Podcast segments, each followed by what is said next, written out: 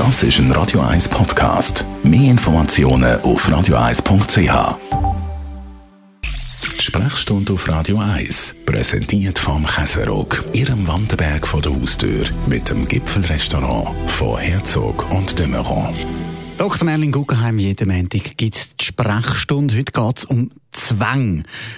Und da stellt sich mal die Frage, was für Arten von so Zwängen gibt es eigentlich? Die können wir eigentlich in zwei Gruppen einteilen. Das eine sind Zwangsgedanken und das andere sind Zwangshandlungen.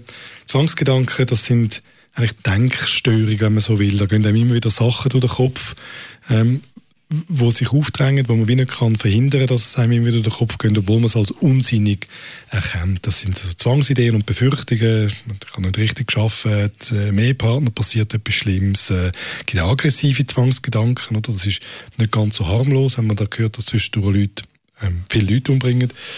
Ähm, das können ein Haufen Sachen sein, ähm, dass man Angst hat, äh, jemandem Schaden zuzufügen, dass man sexuell verwerfliche Sachen könnte machen, jemanden zu beleidigen. Grübelzwang gibt Zweifel, Zählzwang, dass man irgendetwas muss 50'000 Mal zählen äh, oder gewisse Wiederholungen, so gedankliche. Und dann Zwangshandlungen, das ist das, was Sie eingangs gesagt haben, das sind so Handlungen, die man eigentlich gegen den Willen macht. Das will man nicht machen, aber wenn man es nicht macht, wird die Anspannung so groß, dass einen innerlich fast zerreißt. Häufig kommen dann so Angstzustände dazu, dass man die Handlung muss machen, damit sich die Angst und die Anspannung kann abbauen.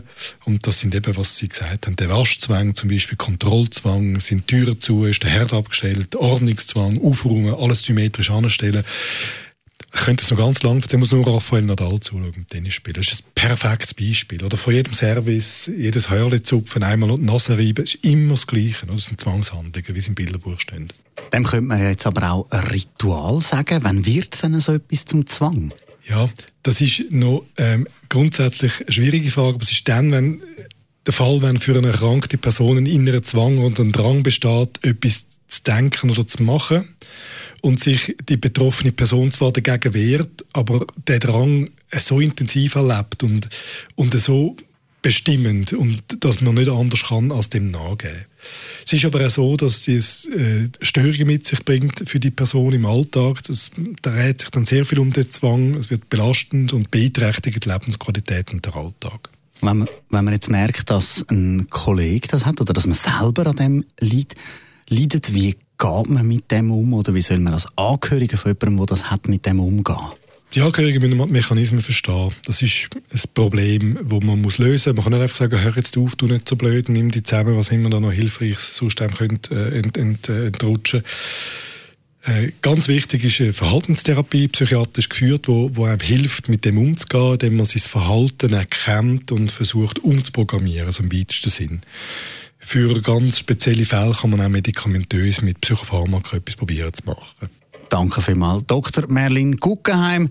Die Sprechstunde gibt es jederzeit zum Nachlesen unter radio1.ch oder dann die Woche nochmal am Mittwoch.